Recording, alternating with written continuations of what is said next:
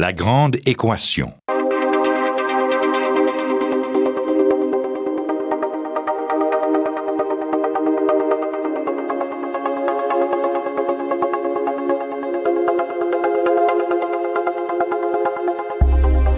Ici Normand Mousseau. Bienvenue à La Grande Équation. Aujourd'hui, refaire la science au secondaire.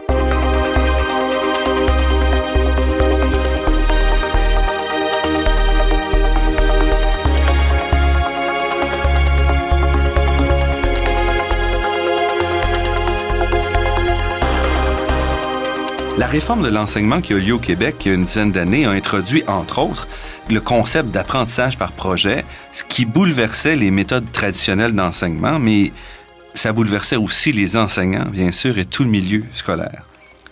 Si cette réforme soulève encore des passions pour certains, ce changement-là a ouvert quand même la porte à revoir les façons d'enseigner, surtout au niveau secondaire, où le décrochage en particulier chez les garçons reste quand même à un niveau euh, inacceptable.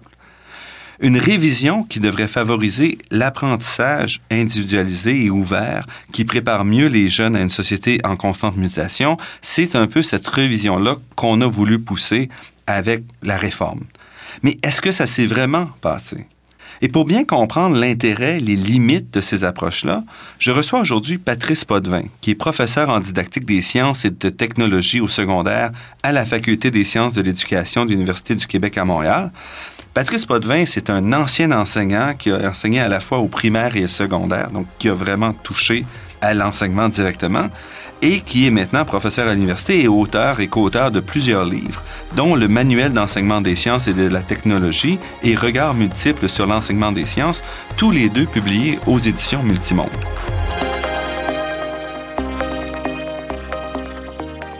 Patrice Potvin, bienvenue à La Grande Équation. Merci. Avant de discuter des méthodes d'enseignement, j'aimerais peut-être que vous me disiez un peu plus sur votre parcours qui vous a amené à être professeur d'université. Ben, le parcours, c'est celui d'un enseignant qui se posait des questions sur la bonne façon de faire progresser les élèves, de leur faire apprendre les sciences, de les intéresser aux sciences. J'ai donc suivi une formation à la maîtrise en recherche parce que je, voulais des réponses à mes questions. Et j'ai continué comme ça à enseigner tout en poursuivant mes études en parallèle. Et éventuellement, j'ai terminé la maîtrise et le doctorat. Et ça, ça donne accès euh, à la profession, si vous voulez, de, professeur d'université en éducation. Et c'est comme ça, si vous voulez, qu'on arrive euh, à, pouvoir former des enseignants éventuellement et euh, participer, disons, à, la progression des, connaissances quant à l'apprentissage. Mais dans votre cas, c'est une progression qui est quand même ancrée dans une expérience directe. Oui, c'est sûr que mes questionnements ont pris racine dans ma pratique à chaque jour de travail, quand on est enseignant, on se heurte à toutes sortes de difficultés, des difficultés qui sont récurrentes, des difficultés qui sont des classiques, parfois des difficultés nouvelles. Et à chaque fois, on se retrouve un peu dans une sorte de dilemme moral. Quels sont les outils que je dois employer pour favoriser l'apprentissage de chacun de mes élèves et du plus grand nombre de ces élèves-là? Donc, devant ces dilemmes moraux-là, à un moment donné, on ressent le besoin d'être davantage outillé et de recourir à des connaissances probantes sur le domaine qui vont nous permettre d'agir plus efficacement sur les élèves et puis de favoriser les apprentissages. Et ce que vous avez appris, entre autres, vous le, vous le rapportez dans votre livre, le Manuel d'enseignement des sciences et de la technologie. Et en particulier, j'ai beaucoup apprécié votre avant-propos où vous décrivez un petit peu pourquoi est-ce que les adolescents se comportent comme ils se comportent et d'une certaine façon, vous donnez un angle très positif à l'esprit rebelle qu'ont les adolescents. Oui, ben les, euh, les, neuropsychologues identifient que euh, l'adolescence est une période extrêmement fertile en apprentissage. C'est vraiment un moment d'effervescence dans la vie des gens où ils apprennent énormément. Parfois, ils apprennent toutes sortes de choses qu'on voudrait pas nécessairement qu'ils apprennent, mais ils apprennent beaucoup de choses euh, tout de même. On peut facilement voir au début du cours secondaire, ben, les gens sont des enfants et à la fin du cours secondaire, ce sont déjà presque des adultes qui sont déjà capables de toutes sortes de décisions très importantes sur leur vie, ils sont capables de raisonnements complexes également. Donc, entre les deux, il y a cette période d'effervescence-là qui est extrêmement importante et qui, je pense, va contraindre les élèves à vivre toutes sortes d'expériences. Et s'ils n'en vivent pas assez d'expériences intéressantes, ben, ils vont avoir tendance à provoquer les expériences qui vont faire en sorte que leurs apprentissages seront optimales. Les enseignants vont souvent se plaindre, par exemple, que les élèves sont un peu rebelles ou qu'ils ont une attitude qui est un peu provocatrice ou qui... Euh, bon, ce genre de choses. Ils estiment à ce moment-là que les élèves les testent. Moi, je, je pense que c'est pas une mauvaise conception de la chose, mais c'est pas négatif pour autant. Lorsque les élèves, euh, lorsque les élèves testent le monde qui les entoure et testent les gens qui les entourent, ben, ils veulent en réalité apprendre ce que seront les conséquences de leurs gestes. Euh, peut-être qu'ils le font même pas consciemment, c'est peut-être simplement les, les, hormones dans lesquelles euh, ils sont plongés constamment qui les contraignent à vraiment agir de la sorte, mais ils veulent, ces élèves-là, vivre des aventures et ce sont ces aventures-là et les conséquences qu'ils vont pouvoir observer du fait de, vivre ces, ces aventures-là qui vont provoquer des apprentissages qui seront euh, très importants pour eux. D'une certaine manière, ils testent le monde à chaque jour et la réponse que le monde euh, leur donne va constituer pour eux les connaissances sur ce monde-là. Donc, c'est très sain, je pense, que les adolescents soient des gens qui soient un peu rebelles, qui soient un peu aventureux, qui aiment le risque, qui aiment les choses qui sont intenses, disons-le comme ça. Oui, parce que vous dites, un adolescent ne s'intéresse pas au banal parce que ce dernier n'a rien à lui apprendre. C'est exact. En fait, il va, il va préférer provoquer les choses, des choses parfois qui sont un peu, euh, qui vont paraître un peu, un peu délinquantes pour les adultes, mais euh, ces choses-là présentent un potentiel d'apprentissage qui est exceptionnel pour les élèves et c'est pourquoi ils agissent comme ça. Je pense qu'un éducateur qui voit un élève rebelle ou un peu délinquant ou, ou qui le teste un peu devrait voir là non pas quelqu'un qui est de mauvaise foi, mais quelqu'un qui veut apprendre, qui est une machine à apprendre et qui même euh, a de la difficulté à, contrôler cette pulsion-là qu'il a à vouloir apprendre. Vous rejetez donc l'idée que l'adolescent est blasé. Donc, c'est pas parce qu'il est blasé d'une certaine façon parce qu'il veut être surpris, il veut pouvoir découvrir le monde. Oui, c'est ça. c'est ça. En fait, c'est un. Pour moi, c'est un. Comment je pourrais dire ça? C'est un, un produit de l'évolution. Pour la solution optimale pour apprendre pour un adolescent, ce n'est pas de se retrouver dans une situation de quiétude ou de calme ou de. Pour lui, cette période-là doit être optimisée et il doit vivre des expériences qui sont riches, qui sont diversifiées et qui présente une certaine intensité pour maximiser cet apprentissage-là.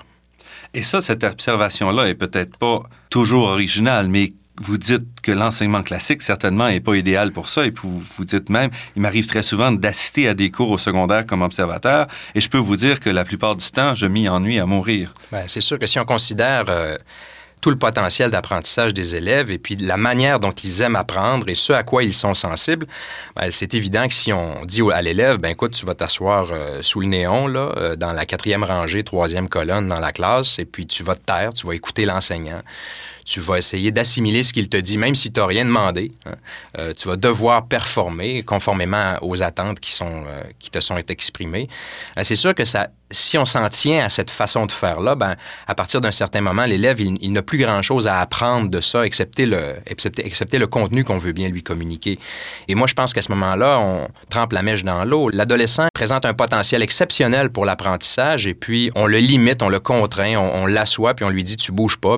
Alors moi, je pense qu'il faut aller plus loin que ça. Il faut le mettre en action. Il faut le faire participer au cours. Il faut le faire interagir. Il faut lui faire vivre la coopération. Il faut lui faire vivre la compétition. Il faut lui faire vivre des conflits cognitifs.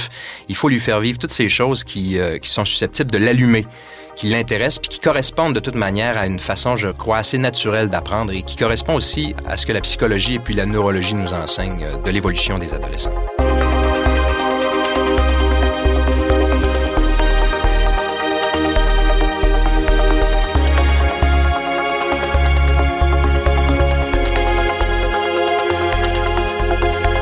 Dans son numéro de février, la revue Québec Science dévoile son choix des 10 découvertes de l'année 2011.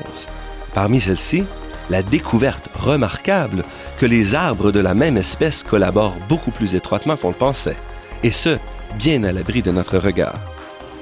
Lorsqu'on dessine un arbre, on trace sans hésitation tronc et feuillage, mais on oublie généralement de tracer les racines, qui représentent une fraction importante de la masse de l'arbre et lui assurent, en plus d'un ancrage, un approvisionnement en minéraux et autres éléments nutritifs. Mais ce n'est pas tout. Émilie Tarou, étudiante au doctorat, et Annie Desrochers, professeure à l'Université du Québec en Abitibi-Témiscamingue, ont montré que les racines permettent aussi de créer des liens entre les arbres de la même espèce et de forger une solidarité réelle. En effet, les deux chercheuses ont découvert que des arbres de la même espèce fusionnent régulièrement leurs racines, ce qui permet à un arbre père d'un plan d'eau, par exemple, d'alimenter directement ses voisins à travers ses racines. Cette découverte bouleverse notre compréhension des forêts et de leur gestion. C'est donc sans surprise qu'on la retrouve au palmarès des 10 découvertes québécoises les plus importantes de 2011. Pour en savoir plus sur ce travail et l'ensemble des 10 découvertes de l'année, consultez le numéro de février de la revue Québec Science.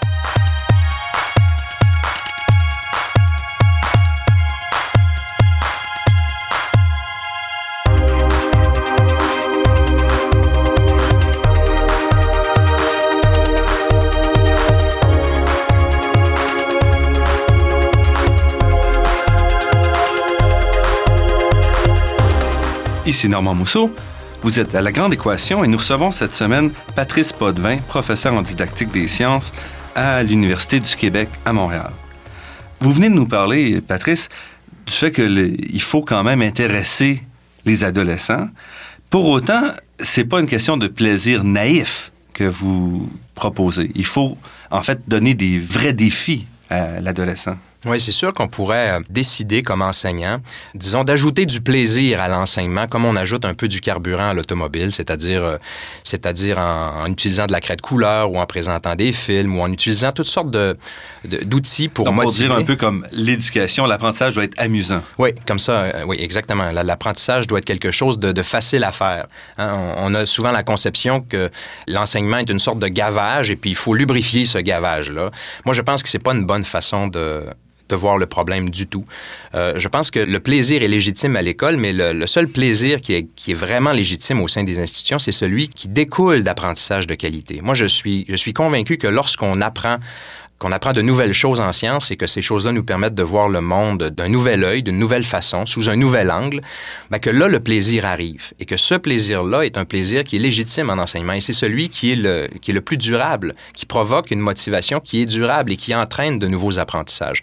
Donc, on peut décider d'essayer de motiver les élèves pour des raisons extérieures à l'objet, extérieures à la science elle-même.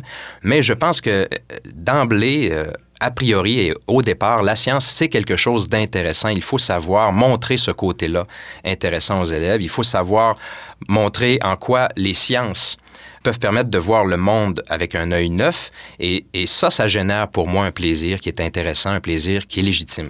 Qu'est-ce qui différencie l'enseignement des sciences à ce moment-là des autres disciplines? Ben, je pense que dans l'enseignement des sciences, on dispose d'un outil qui est particulièrement intéressant. C'est-à-dire qu'on a la nature qui est là, qui est disponible.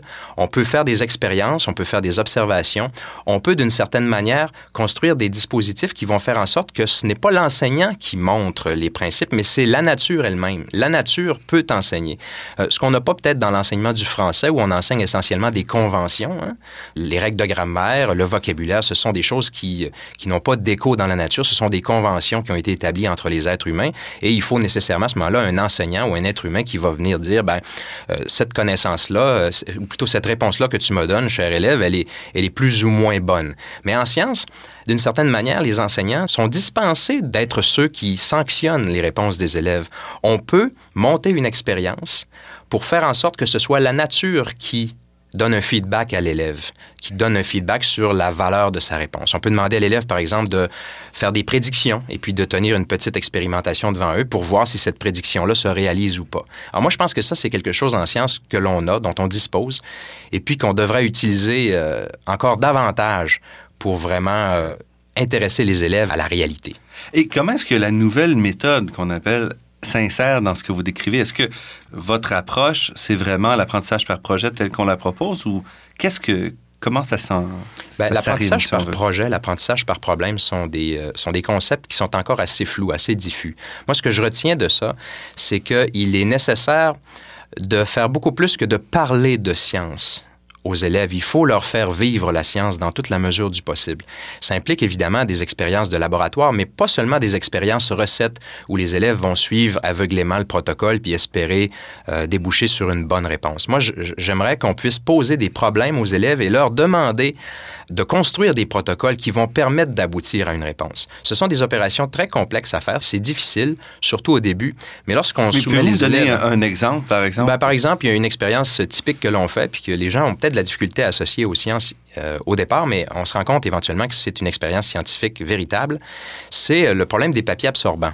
On donne par exemple des, rouleaux de papier absorbants de différentes marques aux élèves et on leur demande de construire un protocole scientifique qui va leur permettre d'établir lequel de ces papiers-là est le plus absorbant et dans, quelle mesure, par exemple. Est-ce qu'il est le double, est-ce qu'il est le triple plus absorbant que tel autre papier, etc. Ou de les ordonnancer.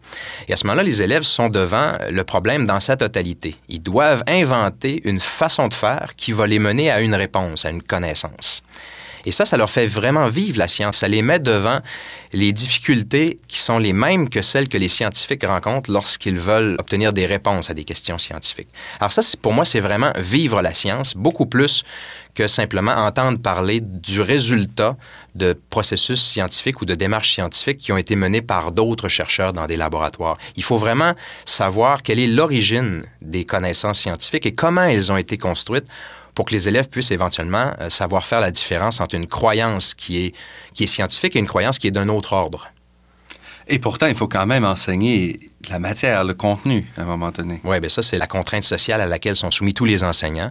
Les enseignants ont un programme et ils doivent donc euh, trouver, là, c'est une sorte d'art, une espèce de compromis entre ce qui est intéressant et puis euh, ce que sont les prescrits du programme comme tel. Mais en général, ils y arrivent assez bien et je crois que les nouveaux programmes laissent davantage euh, les coups des franches aux enseignants qui veulent innover, mobiliser leur talent particulier à eux, ces enseignants-là, et, et si, si, vous voulez leurs connaissances, les connaissances pointues qu'ils pourraient avoir. Alors, il y a une espèce d'espace de liberté là qui peut être angoissant pour certains, mais qui est quand même un terrain euh, qui est plus large un peu pour arriver à faire comprendre l'intérêt de la science et de la technologie aux élèves. Et c'est un peu là que vous arrivez avec votre manuel, par exemple, d'offrir aux enseignants un outil qui va être capable de les amener plus loin. Oui, dans ce manuel-là, l'idée, c'est de, de, les outiller, de leur donner les concepts nécessaires à la compréhension d'une bonne situation d'apprentissage. C'est comme ça qu'on appelle ça au secondaire maintenant.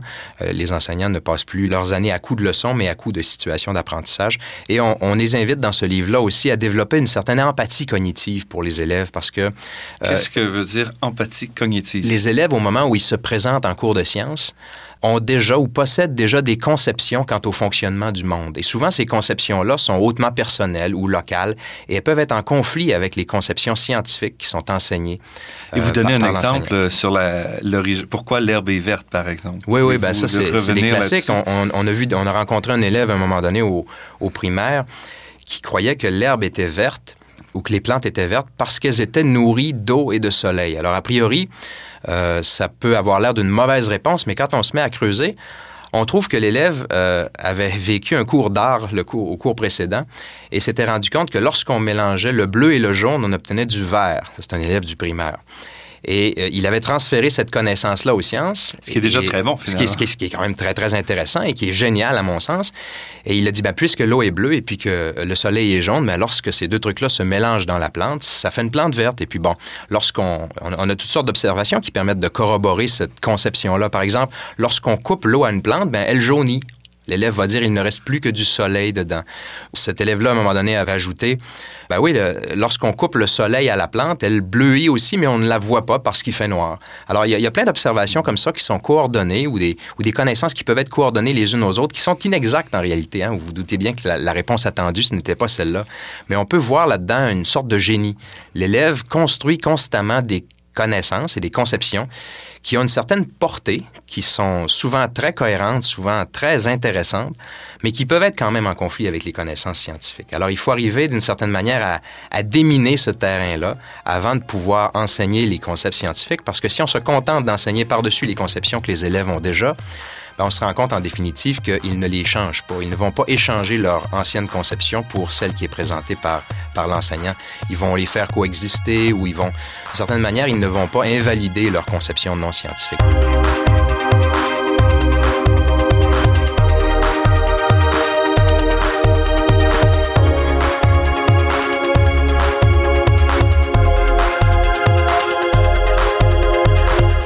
Ici Normand Mousseau, vous êtes à La Grande Équation et nous sommes en compagnie aujourd'hui de Patrice Potvin qui nous parle de son dernier livre, Le Manuel d'enseignement des sciences et de la technologie, mais surtout de comment est-ce qu'on peut arriver à enseigner les sciences à des adolescents parfois un peu rebelles.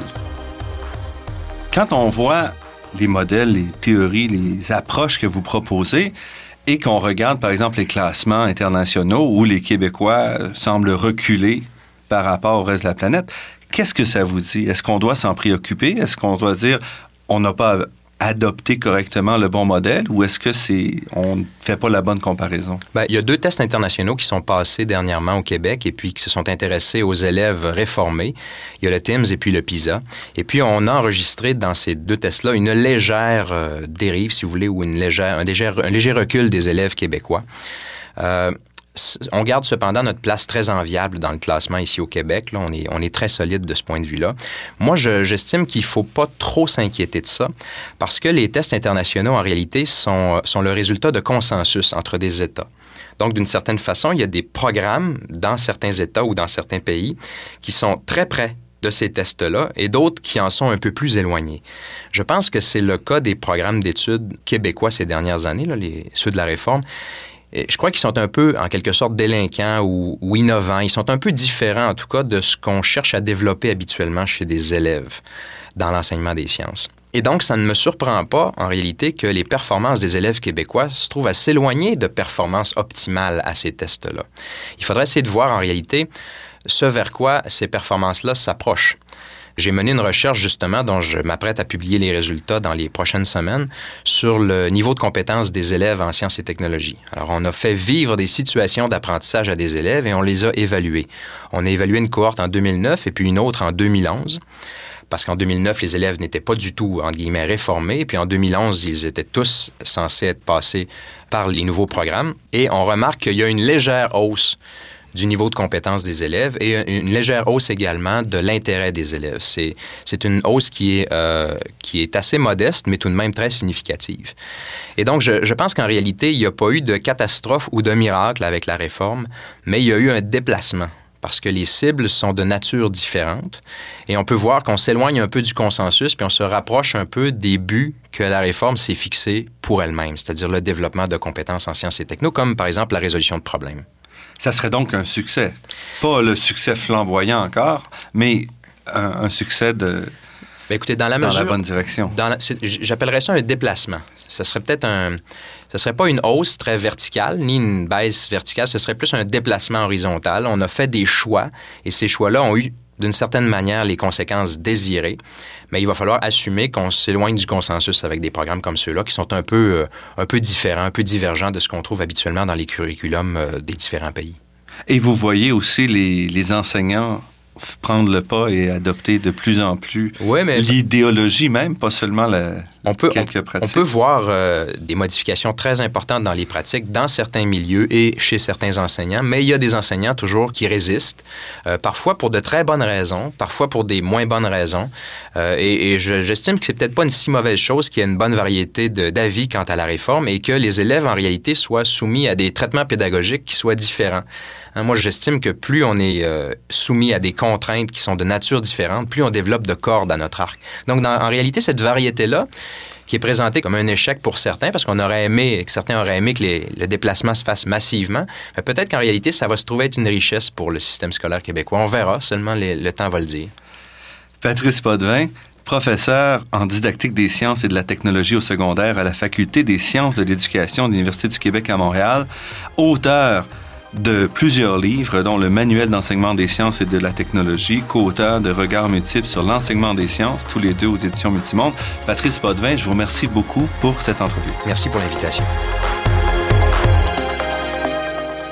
Cette émission s'inscrit dans une série sur l'enseignement des sciences à tous les niveaux.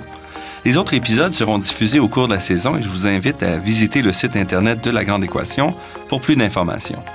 Je remercie Daniel Fortin à la technique, Marc-André Miron, site Internet, et Ginette Beaulieu, productrice déléguée. Je remercie aussi Athéna Énergie, fournisseur de gaz naturel et commanditaire officiel de la Grande Équation, pour son soutien à la promotion des sciences auprès du grand public. Cette émission est également rendue possible en partie grâce à la Fondation des chaires de recherche du Canada et de l'Université de Montréal. Vous pourrez réentendre cette émission en vous rendant sur le site Internet de la Grande Équation. L'émission est également disponible sur la page Université de Montréal de iTunes U Ici Normand Mousseau qui vous dit à la semaine prochaine. D'ici là, restez à l'écoute de Radio Ville-Marie pour découvrir votre monde sous toutes ses facettes.